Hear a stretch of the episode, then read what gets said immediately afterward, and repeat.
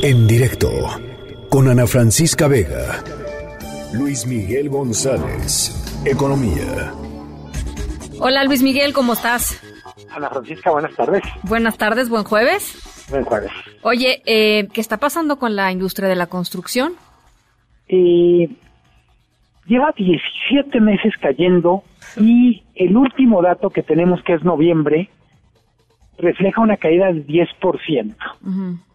Eh, para ponerlo en perspectiva, un poquito más de la mitad de la industria de la construcción corresponde a edificación privada y alrededor del 45% tiene que ver con obra pública.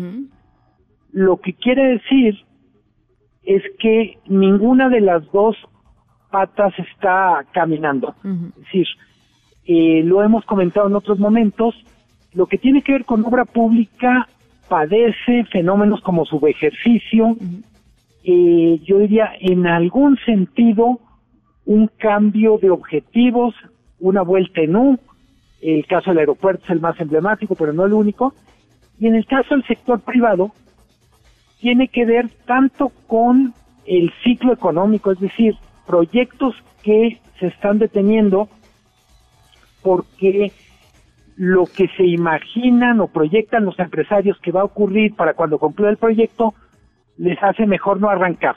Si, si alguien va a hacer un edificio de oficinas y dice, bueno, y si lo acabo en un año y entonces no no tengo la confianza que va a haber quien me lo rente o me lo compre, pues mejor me espero. Y otra parte, en particular, se vivió mucho en Ciudad de México el año pasado, tiene que ver con los cambios en las reglas, la sobrereglamentación o la cancelación de algunos permisos.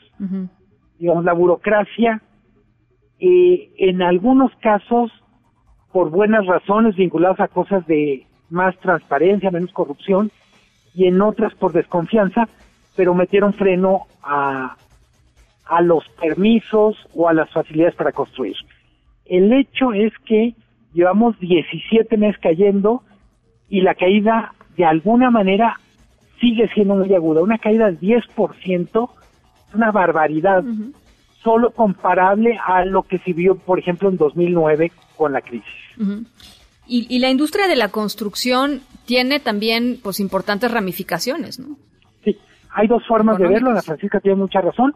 40 sectores o subsectores que conforman el PIB están en la industria de la construcción. Imagínate. Desde cemento, vidrio, acero, pero también, y es muy importante tenerlo en cuenta, la industria de la construcción en términos de empleo es una industria muy generosa. Y me explico, tiene desde chambas para ingenieros, técnicos altamente calificados, pero también para muchísimas personas no calificadas la industria de la construcción es su puerta de entrada al mundo laboral. eh, el típico, código típico, eh, a reserva de otro mejor adjetivo, pero es la persona que empieza en una obra como, como asistente de peón, casi como de cuchara, es normalmente personas que no tienen calificación y que la propia obra se vuelve una especie de escuela. Claro en la cual van van ascendiendo y, y primero son y ayudantes y luego van aprendiendo el oficio, ¿no? Aprenden sí. el oficio de, de, trabajadores de la construcción, literal. En ese sentido, uh -huh. la baja en la industria de la construcción también pega mucho en las cifras de empleo. Uh -huh. Cuando cuando explicamos o tratamos de entender por qué se generó mucho menos empleo en 2019 que en los años anteriores, pues uno de los sospechosos, ahora sí como si fuera novela de detectives, es la industria de la construcción. Uh -huh. Una caída de 10% en la industria de la construcción, pues es responsable de que no se hayan generado aproximadamente 150 mil empleos. A ver, y platícanos un poco el, el, asunto del subejercicio. O sea, entiendo que los empresarios, y hemos discutido también aquí, hemos platicado muchísimo aquí sobre el clima este pues de inversión y los empresarios este mexicanos que están todavía pues en una en especie de pues de impasse, ¿no? Con el presidente López Obrador, que se necesita mucha más inversión privada, pero no están dadas las condiciones hoy, me parece, para que eso suceda. Pero ¿qué pasa con el subejercicio en este ámbito? De, de, de parte eh, del gobierno, o sea, ¿por qué la no? La Cámara de la Construcción empezó a llevar una cuenta por dependencia de su ejercicio, tienes casos que son de llamar la atención. Comisión Nacional del Agua trae un subejercicio superior al 80% de lo que tiene que ver con presupuesto de edificación o de, digamos, de obra. La eh, Pemex ha ejercido más o menos el 40%, mejor dicho, ejerció en el 2019 como el 40% de los recursos que tenía asignados. Eh, hay dos maneras de ver. Una parte tiene que ver con eh, llegan equipos nuevos a las dependencias como parte del cambio de gobierno y en lo que van aprendiendo a pues, literalmente a conocer el territorio se vuelve son vamos a decir más prudentes en lo que tiene que ver con gasto en obra y eso que es una de las formas más complejas de ejercer el gasto público. O sea que requiere más más conocimiento, más colmillo, más, pues literalmente más confianza en la silla y en el escritorio en la que uno está puesto.